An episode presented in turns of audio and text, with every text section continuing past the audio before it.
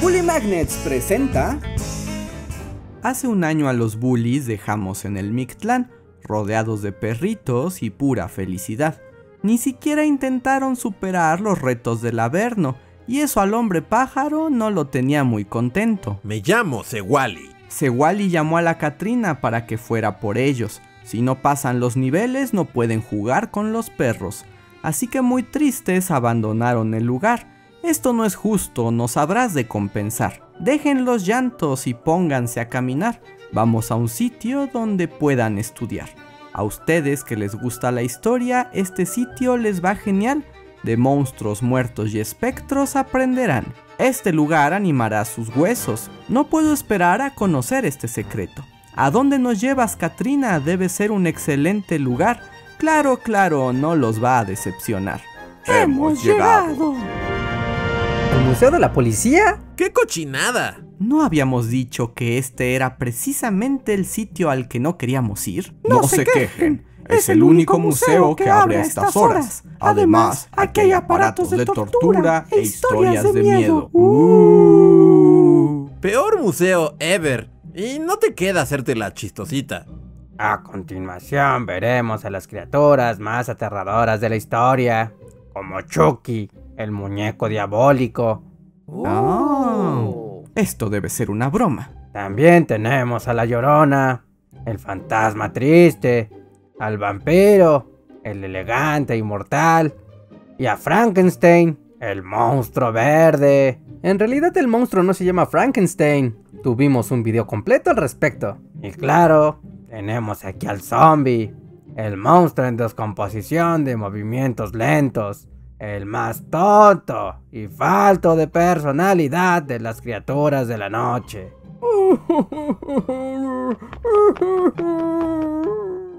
Oye, hiciste llorar a ese otro zombie. Esa descripción de los muertos vivientes fue muy insensible. Deberíamos alcanzarlo y darle ánimos. ¡Nada de eso! Vamos a terminar este recorrido. La siguiente parte del tour es conocer los instrumentos de tortura de la Inquisición. Son 50 pesos por persona. Pensándolo bien, es nuestro deber seguir y ayudar a ese zombie. Tacaña. ¡Tras él! ¿Están seguros que entró a este lugar? Sí, yo lo vi clarito. ¿Ha notado que hay muchos bares, cantinas y clubes nocturnos en el inframundo? Estos muertos tienen problemas con el alcohol. Miren, ahí está el zombie llorón, junto a la barra. ¿Por qué la cara larga, amigo? Ese policía fue muy grosero, pero no es para tanto, ¿o sí? Es que siempre es lo mismo. Todos dicen que los zombies somos estúpidos y sin personalidad. Que solo somos criaturas desagradables, torpes y que olemos feo. Y aunque eso último es verdad, sigo siendo uno muerto como cualquier otro. Tengo mis sueños y mi dignidad. Por Dios, soy inteligente. Hasta estudié una carrera.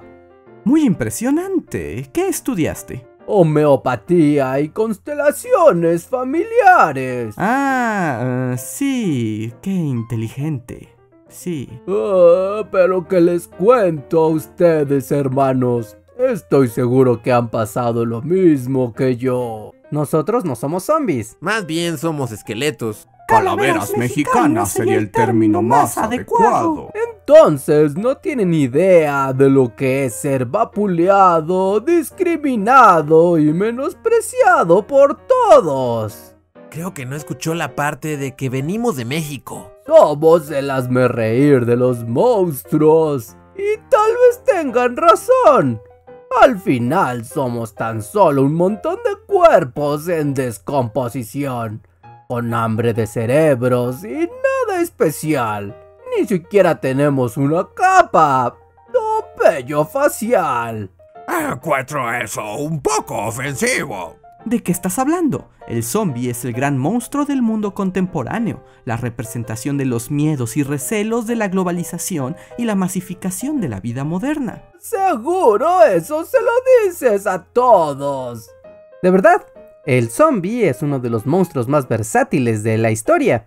Ha transformado su significado una y otra vez para satisfacer el horror de las sociedades. ¿Lo dicen en serio? Ya lo creo, amigo putrefacto. Así que préstanos atención porque, zombie, esta es tu historia. Y aquí, vamos, de nuevo. Y todo empezó en el Caribe del siglo XVIII. ¡Uy! ¡Qué bien! El Caribe esclavizado del siglo XVIII. ¡Ah! ¡Qué mal! En el siglo XVIII, el imperialismo colonial estaba en su máximo apogeo. Las grandes potencias europeas tenían colonias en todo el mundo y explotaban recursos naturales al por mayor para fortalecer sus economías nacionales. Durante siglos hicieron funcionar las colonias con mano de obra esclava. En particular, ingleses y franceses compraban personas negras en África y los hacían trabajar la tierra en condición de mera propiedad. Algo me dice que esta no será una historia bonita. Nunca, lo son. Nunca lo son. Los esclavos llevaron sus creencias religiosas con ellos, y aunque supuestamente los obligaban a evangelizarse, lo cierto es que surgieron nuevas prácticas que combinaron elementos mágicos y rituales de África con las creencias del cristianismo. Como producto de esta hibridación surgieron sistemas espirituales entre las comunidades de esclavos en América, como el Ovea en Jamaica, la santería en Cuba, el judú en Nueva Orleans y el vudú en Haití. ¿Y eso qué tiene que ver conmigo? Pues entre todas estas religiones empezaron a surgir historias de espíritus y criaturas de la noche, fantasmas y muertos vivientes, incluidos zombies. No es claro de dónde viene la palabra zombie. Algunos dicen que es derivado de Nzumbi, que significa cadáver en Gabón, o Nzambi, que significa espíritu de un muerto en el Congo, pero la verdad es que nadie sabe. Lo que sí sabemos es que se usaba en el Caribe para describir a los espíritus chocarreros, diversos espectros y a los muertos que volvían de la tumba. Pero el zombie no sería tan conocido hasta finales del siglo XIX y principios del XX, cuando surgió una de las entidades más oscuras, siniestras y nocivas que haya conocido la humanidad. ¿El demonio? ¿La muerte? ¿Esas pulgas que se meten en el pelo y te chupan la sangre? Peor que todo eso junto, el periodismo de viajes. Gracias al incremento en la calidad de vida que la revolución industrial llevó a los países desarrollados, surgieron empresas enteras basadas en el ocio y el entretenimiento. Los viajes de placer se volvieron populares, así como el interés de la población en general por conocer lugares lejanos y a la gente que allá vivía, pues les parecían criaturas exóticas y fascinantes. Aunque por supuesto esa visión era del todo condescendiente, y la gente solía ignorar la explotación y los abusos del colonialismo y se quedaban solo con lo curiosito. ¡Esos malditos! Pero como viajar aún era caro y difícil para la mayoría, la alternativa para que la gente común conociera de estos lugares lejanos y saciara sus hambres de aventura fue a través de libros de viajes y crónicas periodísticas que traían la información más novedosa y extravagante de las colonias. Claro que había libros de viajes desde mucho antes, pero en este periodo se masificaron. Y de todos los destinos posibles, el Caribe era de los más populares. Las leyendas sobre la magia y los espíritus de los negros del Caribe aterrorizaba y atraía a los blancos de las potencias. Por medio de algunas crónicas descubrieron la existencia del vudú, los médicos brujos y los misteriosos zombies. La curiosidad cada vez era mayor, pero poco se sabía hasta que yo revelé los secretos del vudú y llevé a los Estados Unidos y al mundo civilizado la verdad sobre los zombies. ¿Quién es este borracho? Este borracho es William Seabrook, uno de los periodistas más intrépidos y famosos de inicios del siglo XX, además de un viejo petulante y horroroso. Oye, ¿a quién llamas horroroso? Qué conveniente que anduviera por aquí, señor Seabrook. Mm, demasiado conveniente. Escuchen, calaquitas, yo fui un hombre de acción. Peleé en la Primera Guerra y me convertí en un periodista aventurero. Siempre odié mi herencia como blanco estadounidense, así que dediqué mi vida a revelar la verdad de los pueblos salvajes y primitivos del mundo, que aunque más atrasados y poco aptos para la civilización, son más nobles y bellos que nosotros. Sí nota que su discurso es contradictorio y terrible, ¿cierto? En 1929 viajé a Haití para investigar el vudú.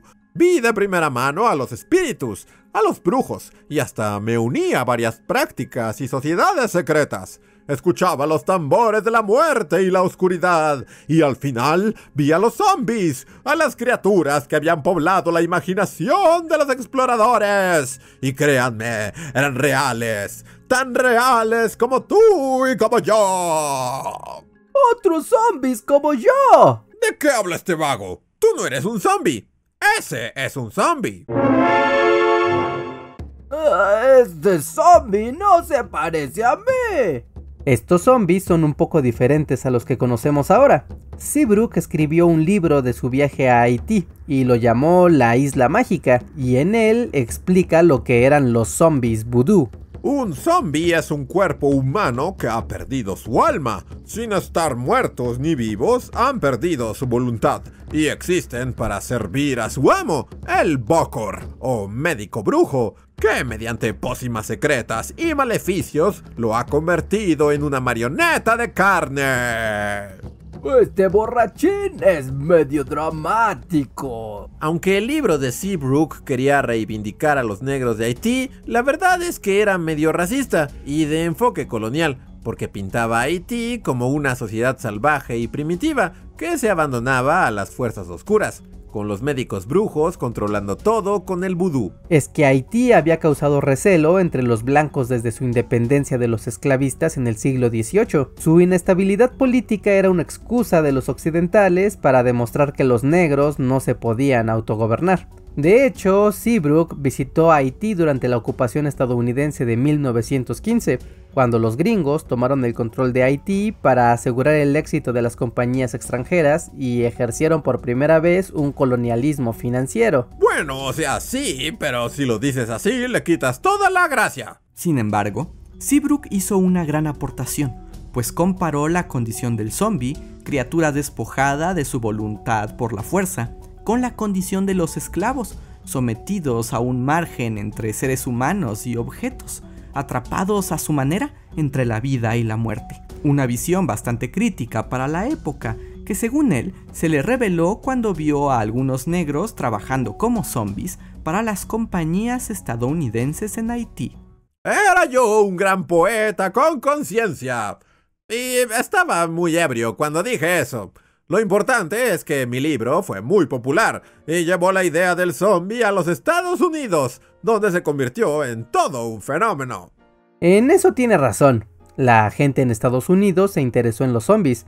Incluso hubo antropólogos y estudiosos como Sora Neil Hurston que viajaron a Haití y dijeron haber encontrado zombies reales. ¡Ya los vi! ¡Son reales! Pero eran puros cuentos para vender libros y obsesiones de gente loquita. ¡Que no estoy loca! Lo que usted diga, señora loquita. Hasta se inventó una bebida llamada zombie, con brandy, ron y frutas tropicales. O sea que mi origen es la esclavitud y las modas de gringos raros. Sí, técnicamente sí. Y las cosas se pusieron más locas en los años 30, cuando el zombie se convirtió en un producto de ficción como ningún otro. Aunque al principio el zombie de Haití era un recordatorio del colonialismo y hasta parecía condenar la esclavitud, la cultura popular estadounidense pronto la absorbió y le cambió el significado. No lo cambiamos, lo mejoramos. Como que de pronto hay mucha gente en este bar, ¿no? En la década de los años 30 se pusieron de moda las revistas pulp, libritos muy baratos que tenían historias melodramáticas, terror y ciencia ficción. Fueron el mayor éxito editorial en los Estados Unidos. Los pulps jugaban con los límites y los tabús, buscaban las historias más impactantes para la audiencia e incluían mucho sexo, violencia, muerte y racismo a montones. Ya te imaginarás que el zombie resultó una figura perfecta para estas publicaciones. Ah, así es, los pulps integraron a, a, los zombies, en particular la revista Wired Tales, donde yo mismo publiqué varios de mis mejores cuentos. ¡Howie! ¿Conocen a H.P. Lovecraft? Claro, hasta tuvimos una cita con él. ¿Qué? Las historias sobre zombies se volvieron muy populares, en particular las de mi amigo Henry Whitehead, que escribía de plantaciones abandonadas, esclavos sublevados y médicos brujos que usaban el vudú para controlar a los blancos, la verdadera pesadilla. Había mucha paranoia en las revistas pulp. Los monstruos siempre eran metáforas de lo extraño y lo desconocido. Lo diferente es lo monstruoso. Los zombies eran una invasión de gente sin cerebro ni voluntad, una amenaza contra nuestros valores de libertad más fundamentales, tan peligrosos como los migrantes chinos, los negros o los judíos. ¡Wow! ¡Ay, Howie! ¡Siempre con tus bromas! ¡Ay! El vudú en estas revistas era retratado como una magia de salvajes que atentaba contra la forma de vida de los blancos, en una especie de retorcido colonialismo inverso. La idea pegó tanto que se hizo una película con ese tema. En 1939 se estrenó la película White Zombie, el primer largometraje de zombies. Se creó por el impulso que los monstruos del cine clásico como Drácula y Frankenstein tuvieron en esos mismos años. La película trataba de un doctor brujo racialmente ambiguo que utilizaba vudú para tener un ejército de esclavos negros, pero que finalmente lo usaba sobre una bella mujer blanca, lo que hacía todo más escandaloso. Por cierto, el médico brujo era interpretado por Bela Lugosi. La verdad es que la película era casi una copia del Drácula original, pero cambiaron los vampiros por zombies. Hasta la grabaron en los mismos estudios. Y así hubo cada vez más historias de zombies en pulps y cómics, que se alejaban poco a poco de la onda voodoo y sumaban nuevos elementos como canibalismo, cuerpos en descomposición que escapan de sus tumbas, las ansias de cerebro y... ¡Nazis! ¡Nazis zombies! Usted también está aquí. Claro, tengo carta abierta en el infierno. Puedo pasearme por donde yo quiera. Primero esclavismo y ahora fascistas. No sé si me gusta la historia de mi origen. La propaganda de guerra estaba de moda, así que los pulps empezaron a hacer historias de zombies que eran producidos ya no por la magia negra, sino por la ciencia de los nazis, que desafiaban las leyes de la naturaleza en su infinita maldad. Todo estaba alimentado por las historias de los experimentos del Tercer Reich. Pero lo interesante aquí es que se empezó a asociar al zombie con la ciencia, se actualizaba el mito del no muerto al mundo moderno, y de eso a matar nazi zombies en Call of Duty hay solo un paso. ¡Wow! Todo un conocedor. Ya escuchaste al genocida, los zombies son importantes para el mundo moderno. Ah, gracias a todos, pero no estoy seguro. Parece que desde el principio fuimos criaturas pasivas y torpes. Ah, da más miedo el médico brujo que nosotros.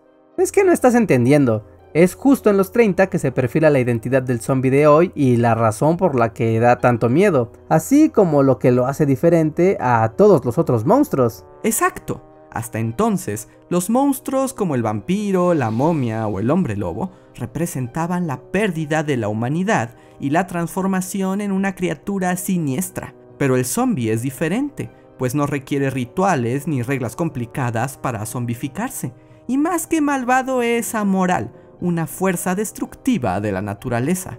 Además, cualquiera puede ser un zombie, tu amigo, tu prima o tu perrito, y eso da mucho miedo, porque es tener frente a ti a alguien que quieres, pero que ya es otra cosa, una cosa que no te reconoce ni recuerda, y te quiere arrancar la nariz a mordidas. El zombie es el temor a la pérdida de la individualidad y al mismo tiempo el zombie es la masa. Entre más zombies, más peligrosos. Es el miedo más moderno contra la masificación.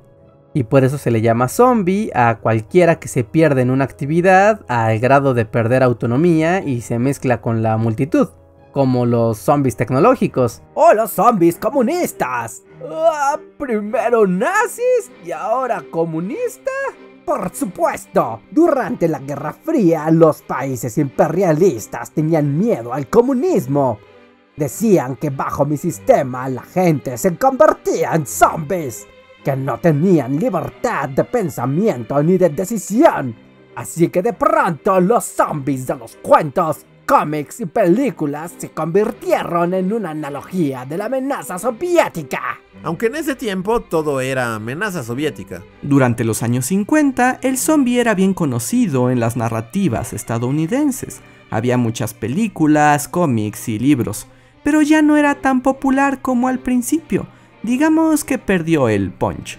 Punch. Claro, también tú. Mm, ¿Por qué no? Pero lo bueno apenas iba a llegar para los zombies, el gran acontecimiento que haría de los zombies un fenómeno global y los integraría para siempre en la cultura pop. Mi película de 1968, La Noche de los Muertos Vivientes. George A. Romero. Así es, Bully Magnets. Estaba en mi clase de macramé cuando sentí que un zombie necesitaba mi ayuda y no pude ignorarlo. ¿George Romero toma clases de macramé? Escucha, mi muerto amigo, es normal dudar de uno mismo, pero créeme, el lugar que ocupas en el mundo del terror es único. Cree en mí, tu padre, George A. Romero, el creador de los muertos vivientes.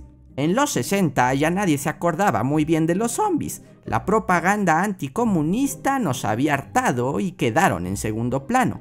Yo tenía una pequeña compañía de videos donde hacíamos comerciales, pero un día con mis amigos decidimos hacer una película de terror. Yo quería hacer una adaptación del libro Soy leyenda, que se trata de un mundo invadido por una plaga de vampiros. Yo vi la película con Will Smith. Créeme, el libro no tiene nada que ver con las películas de Will Smith. Conseguimos un pequeño presupuesto para la película, pero fue suficiente. La idea era crear una historia de terror y suspenso centrada en una familia contra una horda de muertos caníbales.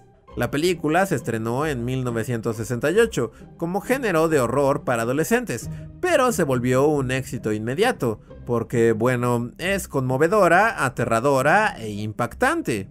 La Noche de los Muertos Vivientes es la primera obra que se aleja del libro de Seabrook y plantea los elementos más importantes para el canon del zombie moderno. 1. Un zombie puede ser cualquiera, y por eso dan más miedo. La familia en la película se enfrenta a sus amigos y vecinos. 2. Los zombies están hambrientos y atacan en grandes grupos. Son lentos pero imparables. 3. La zombificación se contagia con una mordida. Ya no hay más magia ni ciencia. Si te muerde, estás perdido. 4. El zombie solo se muere si le vuelas la cabeza. Y 5, y probablemente lo más importante para convertir al zombie en la gran criatura de terror del mundo moderno, es una pizca de apocalipsis. De hecho, en el apocalipsis se dice que todos los muertos se levantarán de sus tumbas. Técnicamente eso es un zombie, ¿no? ¡Jesucristo! Bueno, Jesús también fue un zombie, el primero de la cristiandad. Lázaro fue antes, pero bueno, ¿quién lleva la cuenta? En la película los muertos son implacables y cada vez transforman a más personas. La familia hace lo que puede por sobrevivir, pero, spoilers, al final no pueden hacer nada. Los zombies se los comen a todos en una escena super gore con intestinos por todos lados. En la película no hay esperanza. La horda de muertos triunfa en su hambre incesante y se intuye que eso le va a pasar a toda la humanidad. Eso es muy oscuro, señor Romero. ¿Qué puedo decir? Me gustan las historias sin esperanza. Por cierto, en la película no se utiliza nunca el término zombie. Romero se refiere a los muertos como ghouls, pero como el público igual les decía zombies, pues ya se le quedó para las secuelas. Otro dato, la película es de dominio libre, porque a los productores de Romero se les olvidó poner en la película el logo del copyright. Así que hoy está libre y hasta se puede ver completa en Wikipedia. Ese error me costó millones. Se han hecho diferentes análisis de la película que apuntan a una crítica social, como que los muertos simbolizan al pueblo indiferente de los Estados Unidos ante la guerra de Vietnam, que por su pasividad fueron más mortales que nadie, pero Romero siempre negó significados políticos. Yo solo quería hacer una película de caníbales y ya. Donde sí se puso más político fue para la secuela de 1978, El Amanecer de los Muertos, que también fue un éxito. En el amanecer de los muertos, un grupo de supervivientes de la horda zombie se atrinchera en un centro comercial. El centro comercial es la representación del capitalismo y los zombies, sin voluntad, hambrientos y masivos, son una analogía de la población sometida al consumo pasivo de la vida moderna. El capitalismo nos vuelve seres sin cerebro y nos borra la personalidad, nos convierte en zombies. Ahora los zombies son monstruos capitalistas. Vaya, vaya, qué encantadora ironía porque el zombie es una de las criaturas más adaptables al terror. cambia su significado para reflejar nuestros peores temores. Y así establecí a los zombies apocalípticos que todos amamos. Y seguí con mi serie de películas. El Día de los Muertos, La Tierra de los Muertos, El Diario de los Muertos y La Resurrección de los Muertos. Aunque las últimas dos sí están medio chafas. ¿Y todo tiene que terminar con de los muertos? Sí, es mi marca. Literal, tengo la patente. Romero inició una nueva zombimanía que se contagió en todo el mundo.